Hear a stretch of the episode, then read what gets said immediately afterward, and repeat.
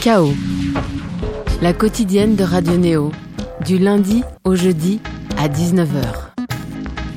Bonjour, bonsoir, né auditeurs, ravi de vous retrouver pour un nouvel épisode de euh, Chaos, euh, Horizon Infini. Notre invité du soir semble arriver à un stade où il ne semble plus pouvoir décevoir ni son public ni la critique. Lui poursuit son exploration et prouve qu'il y a encore de la place sur Terre pour les voix rauques et les climats taciturnes. Allant de front sur le terrain du cinéma qu'il découvre, de la littérature qu'il affectionne de plus en plus et de la musique, on a forcément pas mal de choses à demander à Bertrand Belin. Bonjour, bonsoir. Bonjour. Comment ça va? Bah ma foi, ça va pas mal. Hein. Voilà plus d'un mois qu'est sorti Persona, l'occasion de vivre ou de subir les critiques. Comment tu as ressenti la chose? Je ne reçois des critiques que ce que les copains et camarades m'en transmettent. Quoi. Je vais pas le, au, matin dans les kiosques euh, prendre de mes nouvelles. Quoi. Euh, le miroir, euh, l'humeur, quand je me réveille, me suffit à me faire une idée générale. Autour de Bertrand Belin, on aura un joli plateau avec Nel. Déjà, bonjour. Salut. Un nouveau café Walden hein, pour euh, cette émission. Un artiste au comptoir aujourd'hui, c'est Théo Acola. Bonjour, bonsoir. Bonsoir. Et on parlera également littérature. Chroniqueuse du dernier chaos sur le ring dédié à la littérature, Clémence Pouletti, bonsoir. Bonsoir. Toi, tu t'es penché et eu un coup de cœur hein, aussi pour le dernier livre de Bertrand Belin, Grand carnivore. Mm. Et pour les deux premiers également. Donc, euh, comme ça, on sans faute. ça formera un instant de cette émission. Avant toute chose, musique, projetons-nous dans les nuits bleues. Elle est partie, c'est rien de le dire pas sur un coup de tête. Elle est partie, c'est rien de le dire, pas sur un coup de tête, sur un coup de tête. Elle fait les 100 pas, qu'est-ce que ça veut dire? Ouvre la fenêtre ciel est noir d'oiseaux.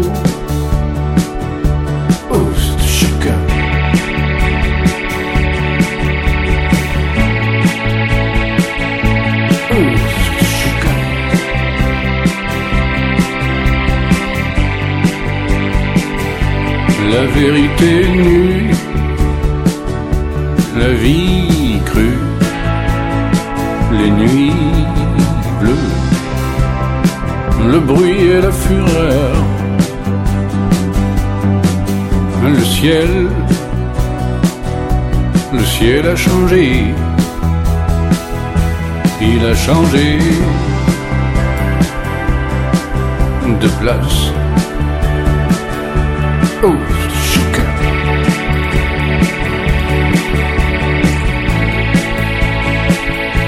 Oh.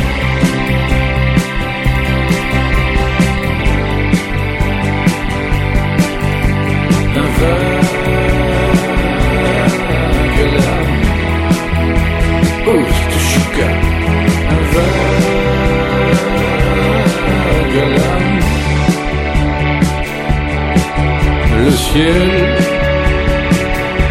le ciel a changé. Il a changé, enfin de place.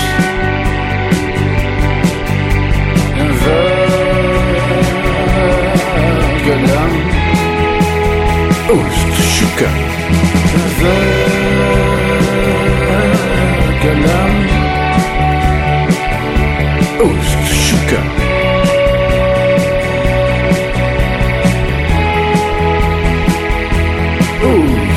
Baker.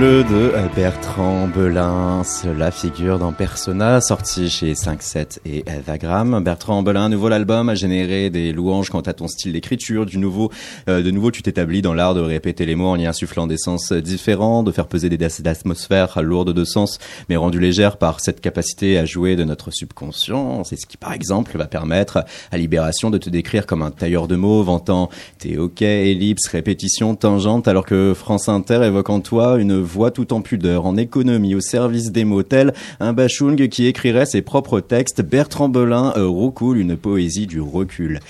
Mais il y a trois ans de cela, Bertrand Belin, alors que tu tournais pour ton avant-dernier album Cap Valère, voilà ce que tu disais pour l'Omax, l'émission radio rattachée à la salle de spectacle de Rouen, le 106. Tout ce qu'on met dans la musique, on aimerait bien que ça s'entende un peu de temps en temps.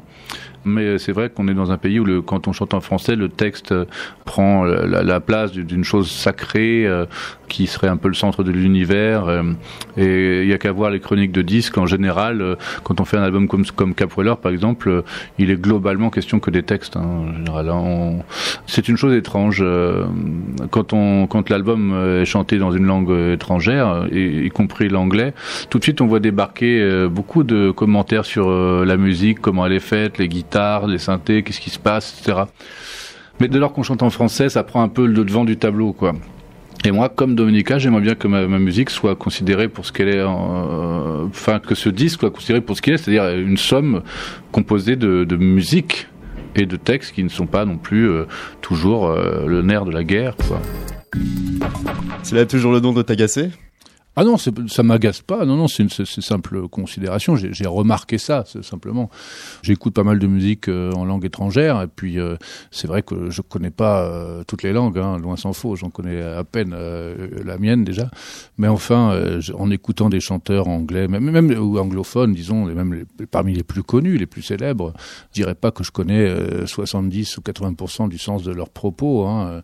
J'en perçois quelques bribes, quelque chose, mais ça n'empêche pas de me faire une idée parce que la langue, la voix, la musique donne une, donne une tonalité, une intention euh, qui transporte un peu d'intelligence et qui nous laisse penser à tort ou à raison que on comprend un peu ce qui se dit malgré la barrière de la langue. On, comprend ce qui se dit généralement sur un plan euh, de la position au monde des, gens qu'on écoute et qu'on aime, que ce soit de la langue arabe. Euh, imaginez Oum Kalsoum, on connaît pas sa langue, mais enfin on est, complètement transporté.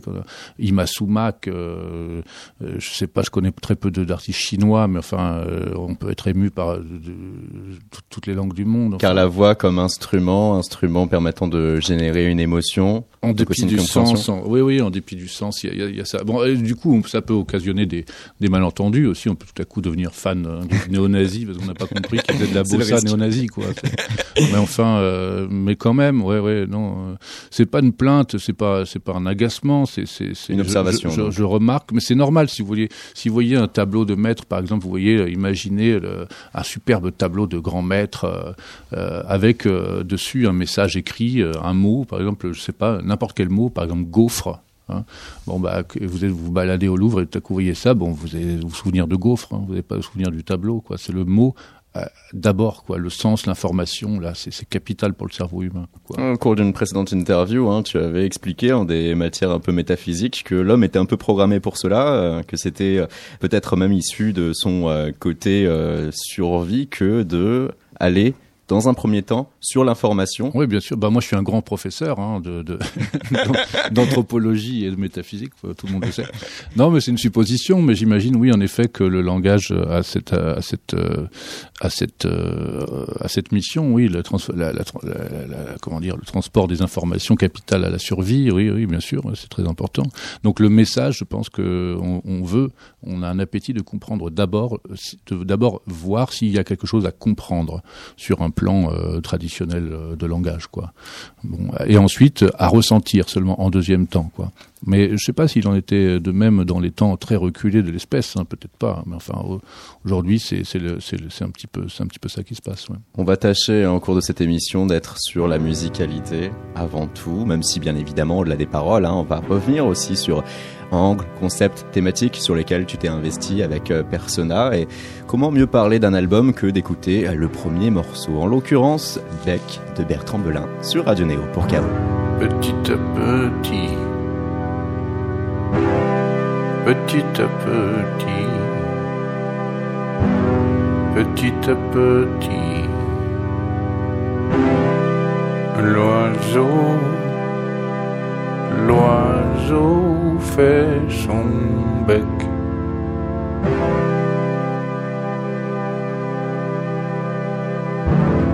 Arrive un matin, un matin, il a son bec, son bec, et quand vient le soir, qui vient à coup sûr, il veut avoir dit quelque chose avec. A-t-il le temps seulement Est-il un volcan dormant? A-t-il le temps seulement? Est-il un volcan dormant?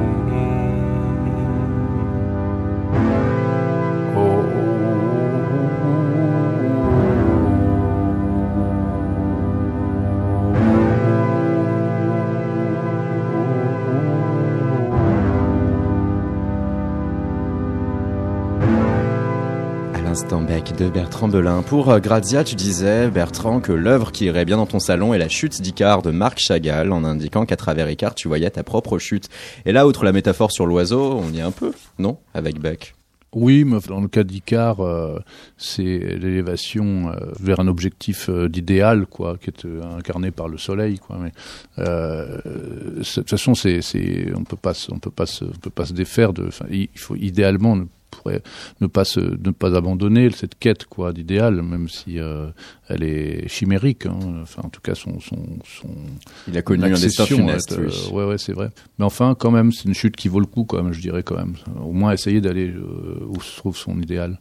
De chercher l'intensité. Euh, ouais. Mais dans Beck, euh, il, est, il est moins question d'oiseau que de langage. Il s'agit d'un oiseau parce que c'est pas, c'est, assez métaphorique. Il y a pas mal d'oiseaux dans mon album. C'est, un peu comme dans les fables, on met des animaux à la place des hommes pour, euh, pour, pour fâcher personne, quoi.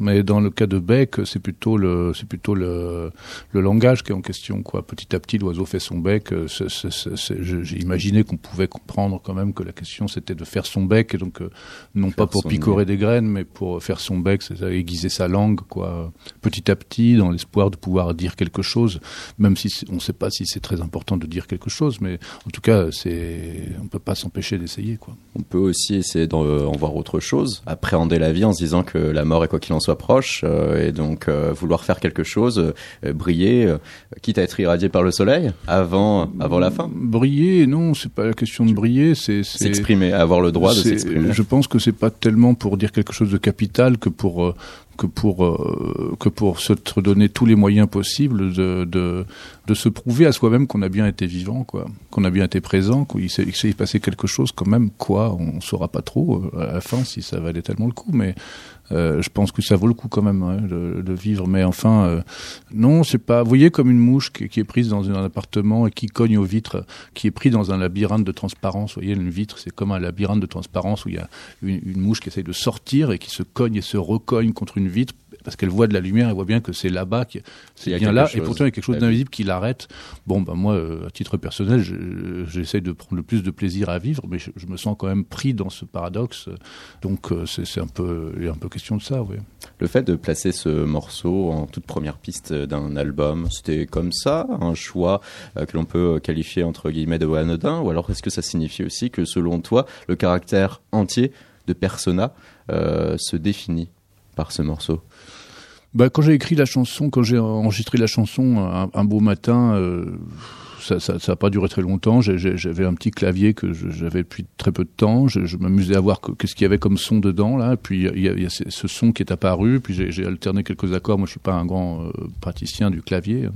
Voilà, j'obtenais cette espèce d'a- d'alternance d'accords qui me faisait penser d'abord au caractère minimaliste de, certaines productions de R&B. En fait, c'est ça qui me plaisait en fait là-dedans. J'aurais bien vu un tout petit beat entrer à un moment donné, puis une, voix magnifique quoi, de chanteuse ou de chanteur euh, R&B quoi. Je sais pas, je pensais euh, des trucs, euh, je sais pas, des, je pensais à, à Solange ou, à, ou à- ou à, je sais pas. à- même R&B à- moderne en tout cas, ouais. Ouais, euh, ouais, des trucs comme ça. Bon, moi, avec, quand le français débarque dans cet univers-là, bon, bah, on a tout de suite une espèce de douche froide qui, qui, qui arrive, mais bon. Et puis, euh, et puis après, bon, j'ai pas eu, j'ai pas ressenti la nécessité de rajouter quoi que ce soit. Et j'ai, su immédiatement que le disque allait s'ouvrir par cette chanson, quoi. Parce que d'une part, elle, pose une intention, euh, à la fois dans, le propos du texte, mais aussi dans la, nudité relative quand même de, l'arrangement musical, ou voir la, pauvreté, enfin en tout cas, euh, En tout cas, oui, euh, par ces mots, en effet, on peut dire que là, tu te joues d'une nappe sans rythmique prononcée. Et d'ailleurs, dans l'album, il y a un autre morceau purement instrumental, vertical, avec euh, un arpège. Euh, à travers cela, euh, on découvre chez toi un penchant électronique, plus prononcé encore. Bah, je sais pas, l'électronique, euh, je sais pas, je me fais peut-être pas une très bonne idée de ce que c'est que électronique ou de ce qu'on appelle électronique, mais C'était pas spécifiquement ton intention, en tout cas. non, enfin en tout cas pas pas pas ce qu'on appelle la musique électro, quoi, à laquelle d'ailleurs je confesse ne pas connaître énormément de choses. Il y a quelques musiciens de musique électro que j'aime beaucoup, mais enfin je pense qu'il y a des courants très variés aussi au sein de cette euh, cette chose qu'on appelle électro, quoi. Non, l'électronique euh, balbutiante telle qu'elle était pratiquée dans les années 70, ouais, ça ça m'intéresse, quoi. C'est-à-dire quand on en j'aimais bien les trucs de Kraftwerk, de Cannes, de, de euh, même même même certaines certains trucs de Suicide ou euh, Alan Vega, des boîtes à rythme sommaires avec euh, quelques petites euh, Quelques notes des choses qui grattent un peu, puis voilà, euh, une sorte de minimalisme comme ça avec Mm. des machines, mais, mais mais de la musique électro euh, avec avec son cortège de de, de, de, de projets de trance, etc. Bon, je pratique pas tellement ça, quoi. en tout cas minimaliste et froid aussi. Ce que Glacial. tu pouvais faire. euh, Bah froid, euh, je sais pas. Si on parle d'Alan Vega, par exemple, je trouve pas ça particulièrement froid. Non, Je trouve ça hot, Mais- même mais euh, la majorité quand même des sons de Kraftwerk. Ou alors euh, de. Bah, ils sont très voluptueux quand même. Hein. Je pense qu'à la- l'époque où ils apparaissent, ils peuvent, ils peuvent paraître froids, c'est vrai, mais je pense que quand on écoute ça aujourd'hui, euh, euh, je sais pas, il y a aussi beaucoup d'humanité, il y a une intelligence derrière ces compositions, il y a la curiosité qui, qui a conduit ces musiciens à s'emparer de ces machines, etc., qui, qui témoignent d'un intérêt pour le monde, pour la vie, etc. Donc euh, il n'y a pas de froideur, je dirais là-dedans. et Je trouve qu'il y a au contraire de la générosité, de, la- de la- de l'intelligence. quoi. C'est très séduisant de ce point de vue-là. Humanité. Puis c'est dansant, puis c'est dansant. je- euh, C'est vrai, on danse, Surtout, on danse déjà, bien sur Kraftwerk. ouais. Et toi, comment aimerais-tu qu'on puisse se ressentir ta musique? Est-ce que euh, tu euh, cherches à générer cet esprit dansant? Ben, je m'y prends pas très bien dans ces cas-là, hein, mais j'aimerais bien, bien sûr. Enfin, que moi, ça me, moi en tout cas, ça m'empêche pas de danser. Mais enfin, je pense que je- tout musicien, enfin, je- il y a beaucoup de musiciens autour de cette table. J'imagine qu'on peut être en désaccord, mais enfin, je, pense que comment j'aimerais qu'on écoute la musique, bah, exactement comme je l'entends moi, en fait. Je pense que c'est ça le rêve euh, de tout musicien, c'est d'imaginer que, voilà, de découvrir une chose qu'on aurait en commun avec les autres, avec vous là, à 50 cm de moi. Comment vous entendez la musique? Moi, je fais de la musique en postulant à tort ou à raison que tout le monde l'entendra de la même façon, manifestement à tort. Il nous a été en tout cas donné de t'entendre euh, d'une autre manière euh, au cours de l'année euh, passée à travers une collaboration pour les Liminanas. C'était le titre Dimanche. Laurent Garnier, t'as remixé, c'est la première fois qu'on pouvait t'entendre sur une dose très techno. On va écouter un extrait pour Radio Néo.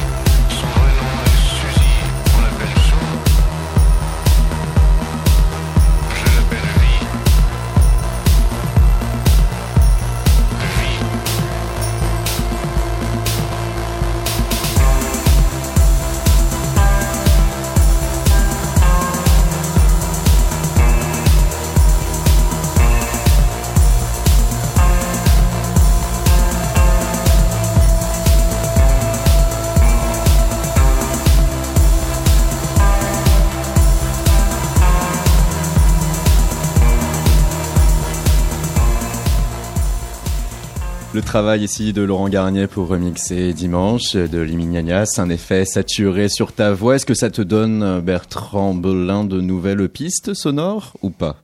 Non, mais il faut laisser euh, les gens, euh, les experts euh, dans, dans, dans, leur domaine. Non, je vais pas m'inventer comme ça tout à coup. euh, En tout cas, tu as pas la, sensibilité de te dire, tiens, il y a quelque chose qui m'intéresse et que j'aimerais pouvoir. Bah, ce qui m'intéresse dans ce qu'on entend là, c'est la, Mm. la pulsation et le, le- le caractère l'ostinato, quoi, le, le, le, le, le caractère décidé,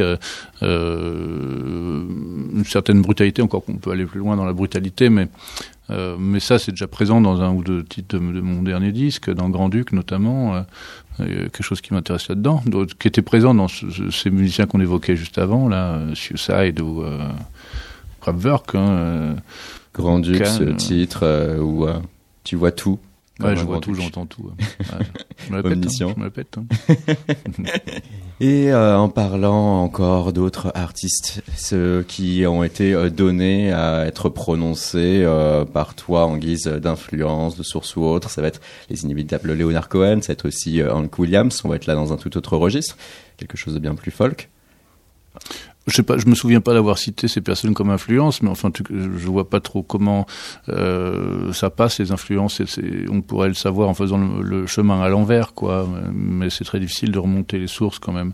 Mais Hank Williams, moi, j'ai j'ai un grand frère qui était passionné par la musique américaine des années 50-60, et puis euh, dès, dès l'âge de, de 13-14 ans, je, je faisais déjà des reprises de Johnny Cash, Hank Williams, euh, Johnny Burnett, euh, des trucs euh, Hank Snow, enfin des, des choses assez variées, mais dans, dans le répertoire de la, de la folk song américaine de l'époque, quoi. Chose plus ou moins sérieuse d'ailleurs. Et puis euh, donc j'ai écouté ça très jeune, et puis j'ai joué ça très jeune aussi, donc je me suis familiarisé. Donc je peux pas, je peux pas, je peux pas ne pas dire que ça m'a construit d'une certaine façon, mais mais de là d'é- d'é- d'écrire ça comme des influences, je je sais pas trop exactement, hein. notamment à, à cause de la langue anglaise euh, particulièrement, fait que je commence seulement maintenant à savoir un peu ce que Hank Williams pouvait représenter de ce point de vue-là, de ce point de vue des textes, quoi. Et il y a eu une différence entre ce que tu sentais. Il y a beaucoup plus d'humour que ce que je n'avais perçu à l'époque. ouais. Il y a beaucoup plus d'humour, de d'ironie, de regard sur la société, de connivence avec les auditeurs. Enfin, puis puis une dimension, euh, ouais, une- oui, puis euh, cette cette euh, une très grande liberté aussi chez lui. Et c'est un, un homme qui est mort très jeune. Hein. Je crois qu'il avait 27 ans. Quoi, c'est absolument ahu- ahurissant quand on. Il fait lui aussi partie du pas, pour, pour moi, pour moi, Williams, si vous voulez, c'est c'est c'est c'est un espèce de cousin euh, américain de de de de. de- Il, maniait aussi la fable un petit peu quoi. hein. Et puis il y avait des tr- des structures dans son écriture qui étaient euh, qui étaient aussi euh, des, des petits joyaux d'écriture, un peu comme on retrouve chez Boris Vian ou Georges Brassens. Il y avait une euh, quelque chose comme ça, une, un jeu, un jeu aussi avec la langue. Bah, c'est quand même. C'est quand même marrant parce que euh, tu euh, ne veux pas nécessairement là le décrire comme une influence, mais tous ces mots que tu as pour les décrire, on pourrait les utiliser aussi pour décrire ta musique. Hmm, bah, je sais pas si euh, euh, vraiment les jeux de langage sont vraiment présents dans mes chansons. euh. je dirais pas que je suis à la recherche d'une virtuosité, euh, notamment de la forme, de la forme classique du vers, quoi, avec sa rime, avec son nombre de pieds, avec ce que pratiquait Williams, ce que pratiquait Brassens, ce que pratiquait Boris Vian. Moi, c'est pas des choses que je pratique, c'est des choses que j'ai pratiquées, mais que je pratique plus depuis très longtemps. Par contre, Hank Williams, tu as été donné à, donner à le pratiquer. C'était une reprise pour Radio Nova que l'on va écouter de suite. If you feel sad and lonely and have no place to go, just come to see me, baby, and bring along some dough, and we go honky tonkin', honky tonk, honky tonkin', honey, baby. We go honky tonk around this town. If you go to the city, baby, to the city fair. If you go to the city, baby, you will find me there, and we go honky tonkin', honky tonk, honky tonkin', honey, baby. We go honky tonk around this town. Voilà, Hank Williams, ici repris par Bertrand Belin. C'était pour nos confrères de Radio Nova. Bertrand, après avoir privilégié un temps l'Angleterre, te revoilà enregistré depuis Montreuil pour cet album. Montreuil, oui. Avec une équipe resserrée, Thibaut Frissoni, Tatiana Mladenovic, de nouveau, qui te suivent depuis Hyper Nuit. Donc, euh, un filigrane par rapport à ta, à ta propre carrière. Qu'est-ce que chez eux tu retrouves et qui te permet de te compléter? C'est-à-dire leur, leur, leur propre euh, territoire esthétique, leur propre euh, mélomanie euh, dans les conversations, parce qu'on nous sommes des amis, quoi. Donc, ça, les échanges de, de, de, de, découvertes, de, de, je vois que, que- qu'est-ce qui les intéresse, euh, euh, ce qu'ils produisent eux-mêmes comme musique. euh, c'est comme Sans eux, tu penses que tu serais allé sur quel chemin? Oh bah c'est difficile de dire ça parce que j'écris mes chansons quand même. Bah j'écris mes chansons tout seul. Hein, euh, je fais, je compose et j'écris mes chansons. euh, je, je pense pas que j'aurais écrit mes chansons pareilles sans eux, mais je pense pas que je les aurais écrits non plus sans euh, sans Théo Acola qui est là euh, par exemple devant moi quoi. Une jolie perche de tendu. Non, mais puisque- c'est une réalité parce que c'est euh, pour la pour la- l'anecdote, mais enfin, euh, on est très sensible euh, aux gens qu'on admire et qu'on aime, et puis euh, on écrit des choses euh, aussi pour faire plaisir, aussi très, pourquoi pas à ses propres parents, vous voyez. Donc sans mes parents, quelle musique j'aurais fait sans, sans les musiciens avec lesquels je joue, une musique tout à fait différente. Mais si j'avais été roux ou je sais pas, ou si j'avais grandi à Limoges, ce serait différent aussi. Car on est toujours le produit de son environnement. Ouais, enfin en tout cas, ce qui est très important, c'est dans cette relation avec Tatiana et Thibaut, c'est c'est ce voyage au long cours, euh, cette amitié, quoi. Et puis euh, ce que ce qui nous enrichit l'un l'autre, c'est difficile à mesurer, quoi, bien sûr, mais c'est certainement un enrichissement, indéniablement. Nel aime bien s'enrichir en conversant avec des gens qu'il apprécie, qui sont également des artistes, et il leur fait profiter aussi Radio Néo depuis le début de la saison avec ses cafés Walden. Nel, tu as invité cette fois Théo Acola. Mais tout à fait. D'une intégrité et d'une intensité rare forçant le respect, notre Baudelaire avec une guitare électrique, tel que l'a décrit un jour le journal anglais News Musical Express, est avec nous aujourd'hui au Café Walden. Théo Acola, salut. Salut. Il y a une urgence chez toi, une tension électrique palpable qui confine à l'élégance absolue, et pour preuve, cette reprise de Dylan qu'on écoute tout de suite, Subterranean, Homesick Blues.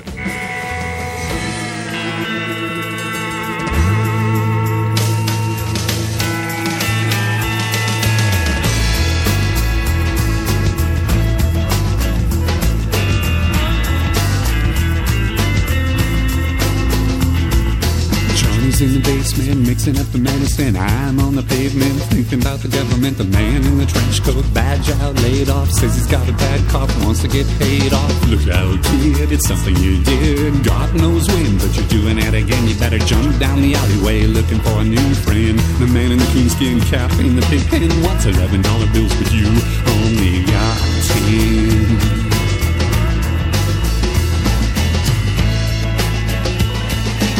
And you taught Sweetfoot, face for the black soot, talking at the heat, put plants in the bed, but the phone stopped anyway. Maggie says the men say they must bust an early May orders from the DA. Look out, kid, no matter what you did, walk on your tiptoes, don't try no those. Better stay away from those who carry around a fire hose. Keep your clean nose, wash the plain clothes, you don't need a weatherman to know which way the wind blows.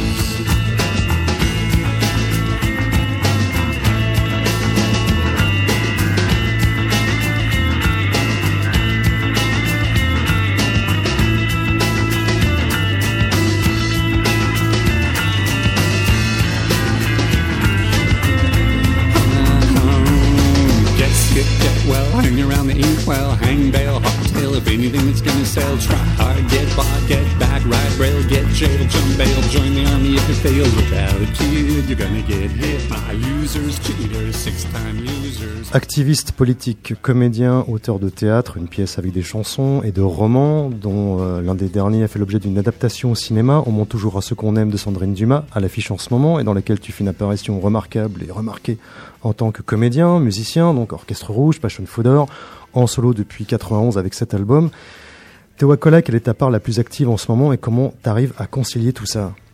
Chaque jour, la musique est plus facile que l'écriture. Si j'avais plus de succès en musique, je pense que j'aurais pas écrit autant de romans, mais j'avais des choses en moi qu'il fallait sortir. Donc, euh, à partir du moment où ça commençait à freiner un peu côté musique, où je pouvais pas tourner autant que j'aurais voulu, où je pouvais pas faire autant de disques que je voulais, avec euh, Passion Father, on faisait un disque par an. Pendant sur six ans, on a fait cinq albums, dont un double. Euh, là, ça se calme un peu, mais je peux pas arrêter de faire la musique non plus. Donc, je continue à faire la musique. Vous venez d'entendre un extrait de mon dernier album qui est que des reprises. Il faut dire qu'il y a Tatiana Mladenovic, la batteuse, qui joue aussi avec euh, Bertrand Belin, qui joue le fouet c'est un fouet avec lequel elle tape la caisse claire. Je ne peux pas arrêter, donc je continue à faire ça, mais parce que ça m'oblige pas à passer ma vie euh, en concert et en studio, j'arrive à, écrire des romans à côté et c'est moins amusant que de faire de la musique, pour moi en tout cas, mais euh, c'est également nécessaire. Quand j'étais plus jeune, j'étais pas à la hauteur, j'avais pas la rigueur que j'ai peut-être aujourd'hui, que j'ai peut-être acquis grâce à la musique. En tout cas, quand je peux pas faire assez de musique, j'écris des livres. Chère maman, je suis mort à Paris, je n'arrivais plus à respirer. On peut pas empêcher de frissonner à la lecture de ces mots noirs et terribles qu'on entend sur Hunger the Thin Man. Tu te considères toujours comme un musicien américain et tu es néanmoins exilé, entre guillemets, à Paris. Quel rapport tu as euh, à cette ville, à Paris en particulier? Tout à fait, entre guillemets, le- l'exilé, parce que c'est exi- c'est vraiment entre guillemets. En, en gros, je me suis fait coincer ici. Euh, J'avais pas les moyens de rentrer chez moi et j'ai commencé un groupe Orchestre Rouge. Et finalement, ça a tourné bien. Vraiment, c'est parti bien. Ensuite, j'ai fait bien mieux avec Passion Fodder. Et en gros, j'ai- j'ai- même si j'ai réussi à partir aux États-Unis et quand on s'est installé avec Passion Fodder à Los Angeles, en gros, j'avais toujours plus à faire ici que là-bas. C'est ici où j'ai pu être publié. C'est ici où j'ai pu monter ma pièce. Donc, j'arrêtais pas de revenir et au bout d'un moment, je suis resté. Et c'est, c'est pas avec fierté que je dis que je, je reste américain, mais on n'y est rien. On n'y peut rien. On est un peu, moi, je suis là où j'ai grandi. Donc, maintenant, depuis 2000, j'y retourne chaque an, chaque année presque. Et c'est nécessaire. Autrefois, non, c'était pas par choix, c'était par pauvreté. Je suis un brin moins pauvre aujourd'hui, euh, donc je retourne plus souvent, mais je pense rester ici parce que j'ai la chance aussi de pratiquer mon art sans être obligé de travailler comme autrefois, comme serveur ou autre chose. Je peux faire des traductions par-ci et par-là aussi pour m'en sortir. Donc je reste là plutôt et je me considère, et c'est encore pas pour me vanter, comme américain. On n'y peut rien. On est ce qu'on est. Alors que j'aurai jamais votre langue à 100% non plus. Je ne la posséderai jamais comme je possède la mienne. Mais justement, ce que je trouve intéressant chez toi est troublant, et ça me rappelle aussi Beckett qui écrivait beaucoup en français sur la fin de sa vie. Euh, on redécouvre la langue française avec euh, des gens euh, comme toi. Quel rapport t'as avec cette langue? Comment est-ce que ça a évolué? Comment C'est c'est plutôt un obstacle pour moi. Je vis en français, ma, ma, ma vie euh, se passe en français, mais ça restera un petit obstacle. Et c'est un peu frustrant. J'aurais ja- j'ai jamais fait des études en français. Je regrette un peu d'avoir pas fait des études en français. Et quand j'ai traduit mes propres romans, mes trois premiers romans, c'est moi le traducteur. C'est traduit par l'auteur avec le concours de, parce que j'étais un peu accompagné quand même, puisque justement j'ai j'ai pas le français à 100%. C'est une frustration. Je voudrais l'avoir à 100%, mais peut-être je suis, j'ai pas tout à fait l'intelligence qu'il faut pour faire ça. Quelle modestie. Euh, je crois que tu vas nous faire écouter un nouveau titre euh, qui est une démo. Est-ce que tu peux nous Oui. expliquer un petit peu ce que c'est? Quand tu m'as invité, je me suis dit un peu d'actualité musicale, c'est pas un mal. Euh, c'est un disque de Julie Gasnier, enfin un disque. C'est une maquette que j'ai produit, comme on dit en, en anglais. Euh, on doit dire plutôt, j'ai fait la réalisation artistique dans Wobbly Ashes Studios de six titres de Julie, qui n'a pas encore le nom de son projet solo. Pour la petite histoire, c'est, elle fait partie du groupe Super Bravo. Je l'ai rencontrée grâce à Nell, d'ailleurs, avec son festival Walden. Et c'est un titre qui s'appelle Fais-tu qui commence sa, sa maquette et on verra comment elle, elle appelle son projet. Elle elle ne le sait pas encore futur.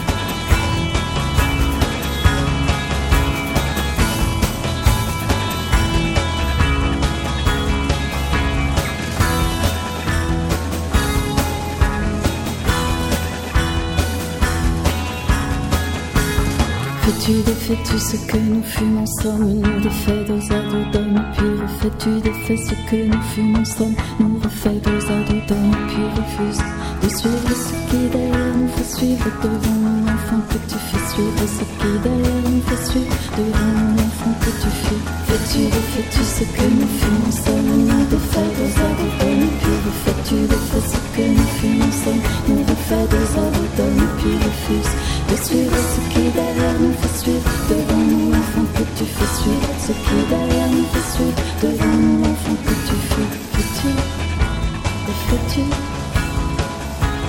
Fais-tu, fais-tu refait des tresses dans tes cheveux.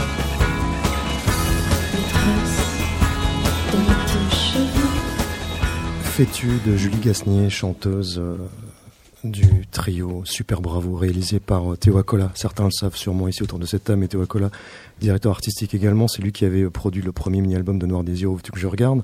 T'as des projets là en ce moment, Théo? Qu'est-ce qui se passe pour toi là bientôt? T'as un livre en traduction, je sais? Deux. Deux. Il y a un roman, mon dernier roman qui est chez Actes Sud, et mon, aussi pour la première fois une espèce de récit autobiographique mélangé avec des essais. Donc un livre de non-fiction qui est, que je viens de finir, que je viens de livrer. Mais il faut traduire les deux avant que ça sorte en France. D'accord. Et puis un album que tu es en train d'écrire? Aussi, tout doucement, mais oui, puisque je peux pas arrêter, je continue. D'accord. Alors, je sais pas si on peut dire ça comme ça, mais vous partagez, euh, Bertrand euh, et toi, euh, une batteuse? Je sais pas, ça se dit. c'est- On a cette chance. Politiquement correct, je sais Non, pas si. c'est pas- je pas. Je, je l'ai découvert avec Bertrand.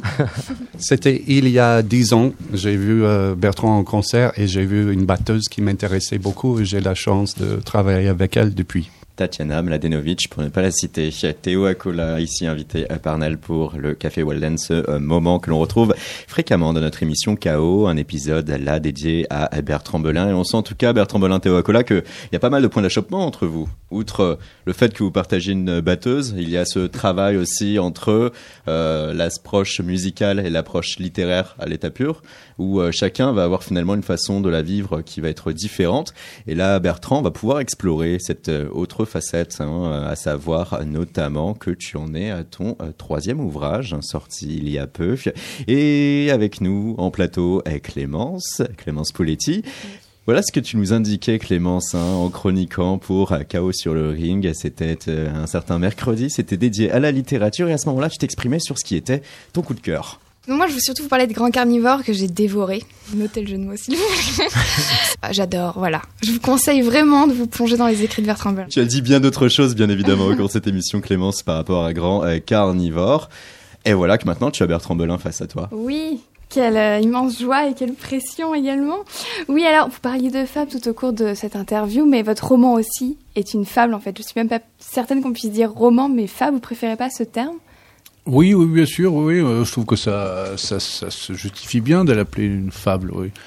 Mais Oui. enfin, bon, vous voyez, il n'y a pas beaucoup de livres sur lesquels on écrit fable en, en Ouais, première page. C'est, c'est, je sais c'est pas, vrai. c'est, c'est une sorte de référencement, j'imagine. enfin. C'est dommage, ça aurait été joli. Parce que oui, euh, c'est une fable. C'est l'histoire d'une ville plongée dans l'effroi et pour cause.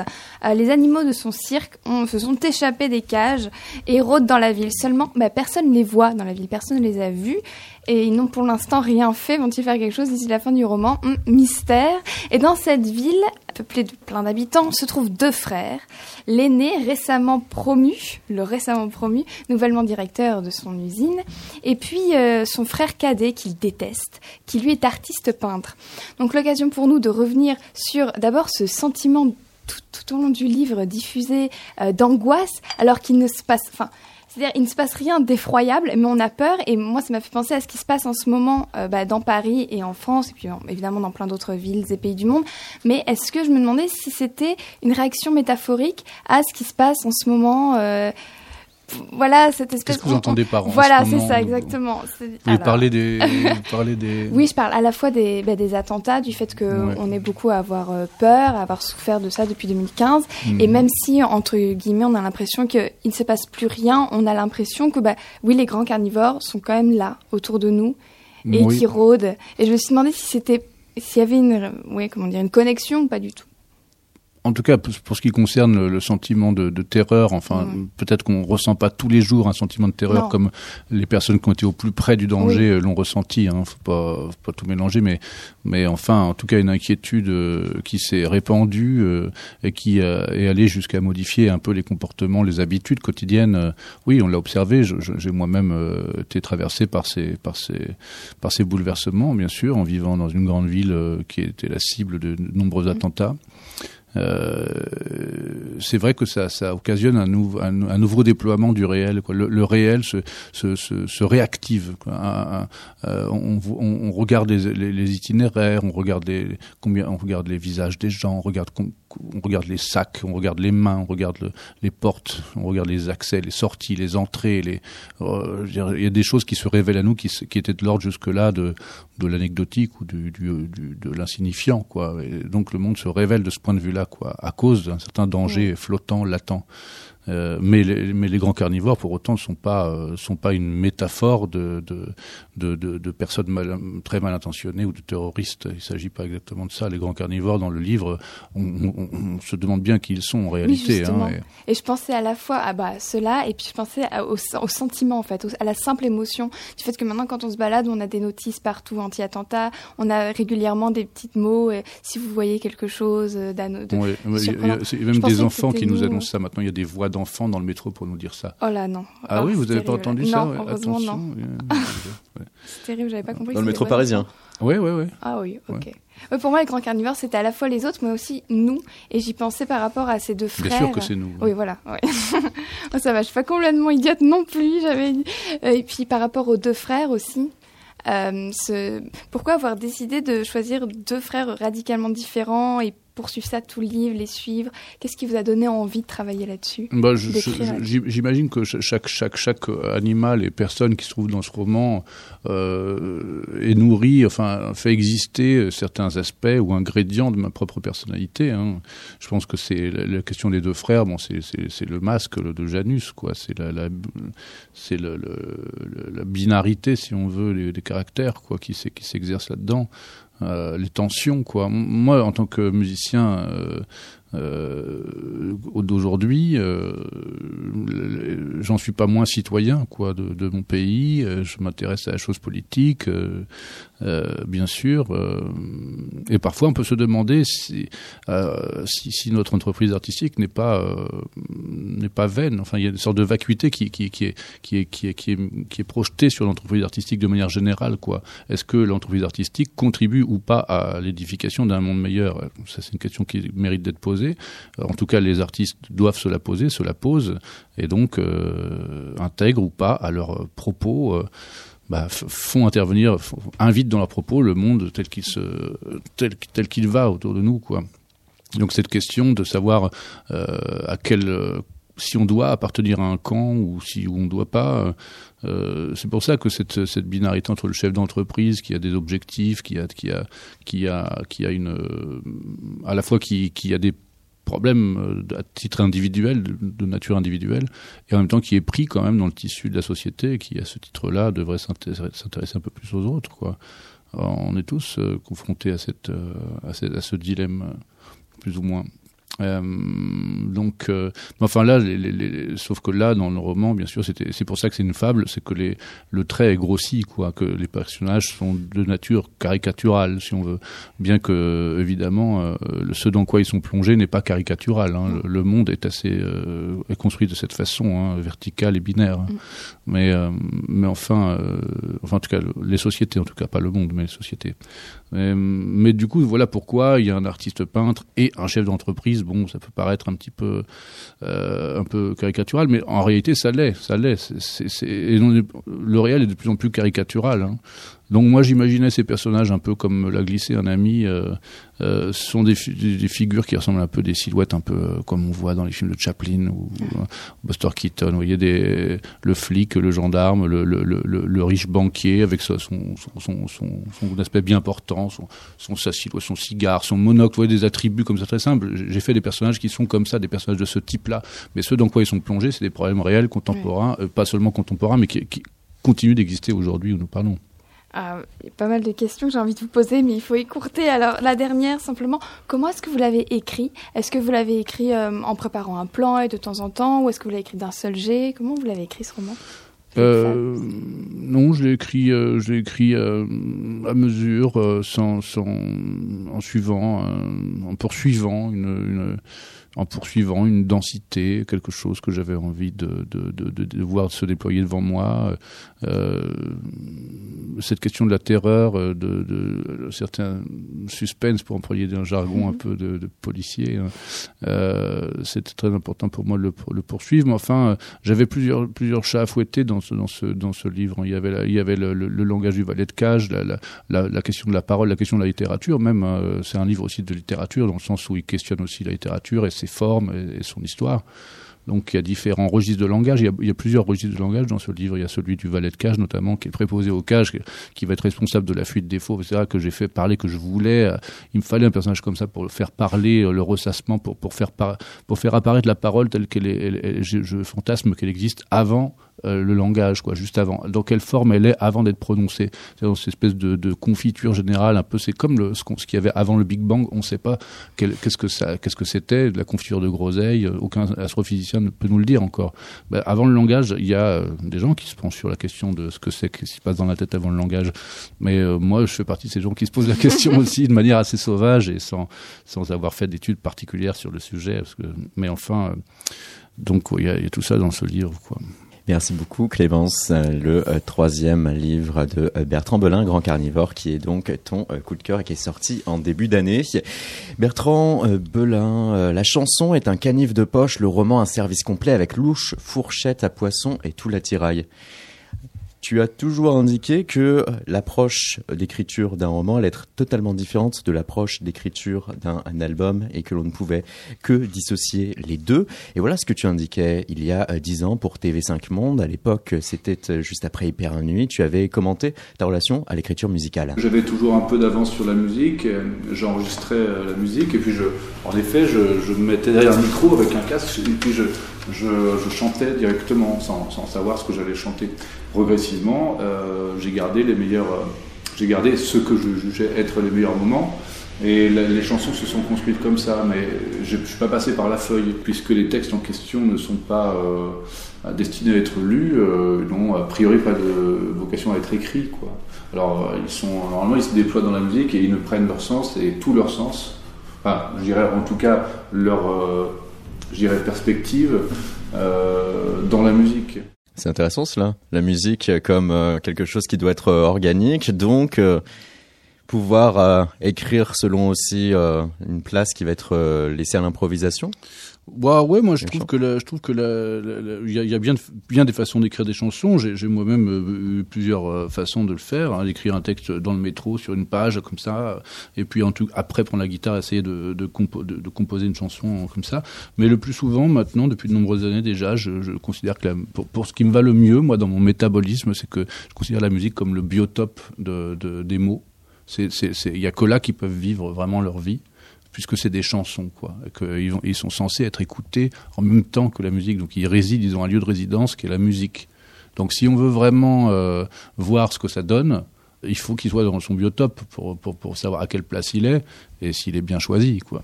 Sur, sur une page, j'arrive pas à savoir s'il est bien choisi ou pas.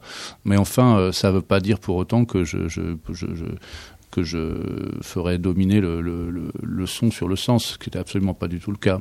Mais enfin, euh, l'essence, euh, euh, en deux mots, que les mots peuvent receler, ils sont aussi exaltés par la présence de la musique. Quoi. La musique nous indique si voilà, s'il faut prendre ça plus ou moins au sérieux, s'il faut prendre ça au premier degré. on en revient à toute l'approche de la musicalité. Bah oui, moi, en tout cas c'est ça que j'aime, c'est comme ça que je fais, c'est comme ça que j'aime faire. Mais enfin, ça n'empêche pas de temps en temps de mettre un texte de François Fillon, euh, François, François, Fillon en musique, le grand poète euh, François Villon. Théo Acola, euh, le rapport là aussi entre un musicien qui va pouvoir aussi aller dans une forme profonde d'écriture par le jeu de la littérature pour ensuite faire constamment des va-et-vient. Par rapport à ce qu'indiquait euh, Bertrand Belin, euh, toi Théo, comment tu procèdes?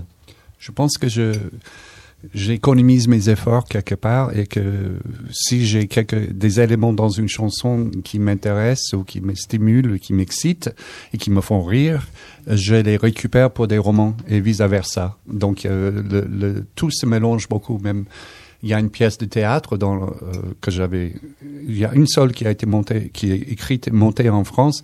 Cette, pièce euh, est mélangée à, mon premier roman et a mélangé au moins à trois chansons Donc euh, peut-être euh, j'ai pas envie de gaspiller mes efforts créatifs. Peut-être euh, je sers de chaque chose peut-être pour euh, le marier à autre chose. Donc les livres et les chansons sont très liés. Mais bien sûr, les livres sont plus profonds. Euh, il y a beaucoup plus de profondeur, beaucoup plus de conséquences dans les livres que dans les chansons. Mais il y a des éléments des chansons dans les livres et les deux choses euh, communiquent en permanence. Et parfois, j'oublie comment. De la même manière où je peux oublier que même euh, je pense avoir inventé quelque chose dans ma musique et il s'avère que c'est quelqu'un qui joue avec moi qui l'a inventé ou qui l'a suggéré, mais j'oublie. Donc tout se mélange beaucoup et au bout d'un moment, je ne sais pas qui est l'auteur exact de, de la notion on en question. Bertrand Belin, euh, c'est le rapport là entre euh, musique, euh, littérature, le fait qu'on puisse comme ça aussi, à travers le format roman, être en mesure de euh, aller plus loin, de subjuguer des idées qu'on a déjà pu employer dans la musique. C'est pas quelque chose que tu avais voulu faire? Non, pas, pas, réellement, parce que j'ai, a priori, je dirais pas que je suis quelqu'un qui a vraiment des idées, quoi. Au moment où je me mets à écrire, j'ai pas, j'ai pas vraiment de projet, quoi. Je, je me laisse traverser par mes obsessions, par mes marottes, par, par ce qui s'impose à moi comme essentiel, apparemment. Euh, ce que permet le livre, ce que, ce que, que me, ça, ça me frustrait un petit peu dans la chanson, euh, c'est justement le, le long terme, le long temps de, du développement, de la, de l'argumentation, de faire exister euh, un propos et son contraire, son, sa thèse et l'antithèse, de faire avancer. C'est, c'est, pour moi, c'est un moyen d'élucidation du monde aussi, hein, d'écrire. Hein, c'est, c'est, construire un édifice de pensée. Hein, le- un livre, c'est ça aussi, c'est s'aider à voir aussi, à construire euh, se comprendre aussi, se comprendre, com- comprendre le monde à travers son, regard, le regard qu'on porte dessus. Moi, je dirais que euh, quand j'écris un livre, je, je- dois me mettre en conformité à ce que j'ai écrit, je dirais presque a posteriori, quoi. Je découvre ce qui m'importait après, quoi. C'est le moment de vérité? Euh, oui, on peut- c'est pas aussi, euh, c'est pas aussi euh, net que ça, mais enfin, c'est parfois un processus peut-être un peu lent. hein. Il peut, il peut se passer plusieurs mois, voire plusieurs années, avant de comprendre pourquoi on a dit ou produit une telle pensée. Même dans les chansons. dans les chansons, j'admets davantage. tout à l'heure, Théo Accolade parlait de conséquences. Il y a plus de conséquences dans le livre. Je, je suis tout, à fait d'accord avec ça. J'abandonne plus facilement les chansons à leur dérive ou à leur voyage euh, que que j'accepte une part. Et je pense que cette part, c'est précisément la musique. La musique, j'accepte cette part de, de, de non-contrôle, de non-contrôlable dans les chansons. Quoi. Par contre, dans les livres, bon, j'aurais tendance à être plutôt euh, beaucoup plus Précis. tyrannique avec Ouais. euh, ce qui me sort de la tête. Quoi. Et avec les films? Bah, les films, je- j'ai jamais fait de film. Ma vie avec James Dean. Ah l'ai C'est un rôle, un rôle secondaire certes, mais euh, tu as fait la bande originale euh, de ce film. Ouais. Tu as campé également un rôle. On va écouter un extrait de la bande annonce. Acteur Non, je suis réalisateur en fait. Eh les gars, un gros poisson qu'on a ramené là. C'est quoi votre film? C'est ma vie avec James Dean. C'est une comédie? Non, pas vraiment. Ça va pas marcher là.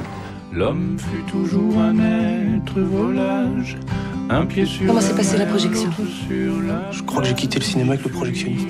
Balthazar Oui, sans doute. Mais alors, ce qui s'est passé après Si l'amour Pardon point de plein, Vous m'avez très bien entendu, je vous aime. mais le On tombe pas amoureux des gens parce qu'on a vu leur film. Moi, si. C'est très gentil de tomber amoureux de moi comme ça, mais franchement, ça m'arrange pas du tout. Ma vie avec euh, James Dean. Euh, là, Bertrand, c'était l'occasion de pouvoir mettre euh, de la musique sur des images animées, sur un scénario qui était préétabli. C'est un film de Dominique Choisy. Comment as-tu vécu l'expérience?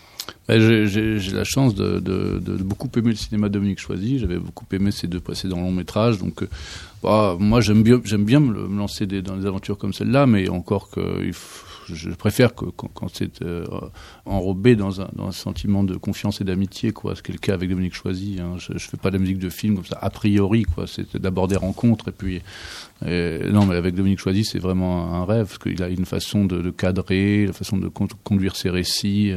Euh, dans ses précédents films, c'était ça un peu le, le difficile pour moi, c'est qu'il n'y avait pas de musique dans ses deux précédents longs métrages. Il n'a pas mis de musique à part entends une radio euh, en, euh, dans, en in dans une séquence, mais Mm. il n'y avait pas de musique de film. Et dans celle-ci, il y avait non seulement la musique du film, mais comme il est question d'un cinéaste en tournée qui projette son film dans des cinémas, il y avait donc un autre film dans le film, duquel il fallait aussi faire la musique. Et ça, c'était vraiment for- formidable. quoi. J'avais deux étages avec deux dramaturgies très différentes pour, pour faire une musique à deux, à deux niveaux. quoi. C'était vraiment remarquable. Et pour Dominique Choisy, hein, c'était euh, mission accomplie puisqu'il indique que ta musique a changé l'horizon du film, qu'il en était euh, ravi, que euh, euh, il y avait avec toi la capacité que cette musique explore le hors champ des choses. Bertrand est spontanément allé explorer des espaces presque américains. Ah bon bah. Ce sont ces mots. Ouais, je sais pas ce qu'il veut dire par là. Bah, c'est l'instrumentarium parce que je joue de la guitare et des, des- j'utilise des instruments de musique euh, qui sont les instruments de la musique pop euh, populaire euh, généralement, euh, généralement quoi, le rock, la musique américaine, c'est vrai. Ouais, parce que la guitare, il y a du lap steel dans cet album. Je joue du violon aussi d'un air, d'un- d'une façon un peu folk. Donc euh, c'est assez timbré, oui, c'est vrai qu'il y a cette, cette dimension-là. Mais moi, j'ai perdu de vue que c'était des, des influences américaines. Mais enfin, c'est vrai. Non, à part, à part, euh, à part une séquence où j'ai fait une reprise de Harry Nilsson, euh, Everybody's Talking. euh, là, je me suis vraiment fait plaisir. hein, parce que c'est sur une séquence très belle. euh, enfin. Puis là, ce qu'on a entendu dans l'extrait, c'était euh, c'est une musique que j'ai composée sur des sonnets de Shakespeare euh, qui s'appelle La chanson de Balthazar. C'est un, personnage du film qui s'appelle Balthazar et j'ai reçu de la, de, la part de Tatiana Mladenovic, dont on parlait tout à l'heure, musicienne batteuse qui joue avec Théo Acola et moi, Mhm. Un livre de, de traduction euh, de, des sonnets de Shakespeare, de toutes les chansons présentes dans les pièces de Shakespeare, dont la chanson de Balthazar qui, qui, Balthazar qui figure dans euh, beaucoup de bruit pour rien. Et le texte était absolument taillé pour ce personnage et pour le récit du film. Enfin, c'est absolument, c'était comme un cadeau du ciel, quoi. Ça donne envie de continuer? Ah bah moi, j'ai pas l'intention d'arrêter. Hein. De quoi de, de jouer ou de faire de la musique pour le Les deux. cinéma Euh, Faire de la musique pour le cinéma, je le ferai. euh, je continuerai ma collaboration avec Dominique Choisy, et s'il le désire. euh, moi, en tout cas, j'ai le, le désir très fort. Avec Blandine Lenoir également, avec laquelle j'ai beaucoup travaillé. Et, euh, et jouer, et jouer, bah, je jouerai, je jouerai, ouais, dans, si, si les choses me sont bien présentées, si les gens arrivent à m'inviter sans me faire peur, euh, je dirais oui. Mais j'ai très peur quand même du cinéma. T'as besoin d'être rassuré, sent, par des relations amicales de prime abord qui vont ensuite générer euh, une complicité artistique plus forte. Oui, mais je- parce que je suis très timide et que du coup, quand si je me retrouve sur un plateau de cinéma avec des inconnus euh, et qu'il faut euh, faire les choses tout de suite, euh, bon bah je vais être très intimidé, je vais sûrement oublier mon texte, ça va partir en cacahuète quoi. Donc euh, il faut vraiment un, des- un environnement euh, affectueux. euh, euh, J'ai besoin de tendresse, ouais, pour me rassurer. Ouais, c'est vrai. Mot final. Merci beaucoup Bertrand Belin. Et euh, merci. Merci à Clémence Pouletti. Merci à Nel. Merci à Théo Acola. Merci aussi à Laura Opier qui a fait la réalisation de cette émission. On se retrouve très prochainement pour un nouveau chaos sur Radio Néo. Et si jamais vous voulez réécouter cet épisode avec Bertrand Belin, faites donc un tour sur internet radioneo.org. Bonne soirée à toutes et à tous.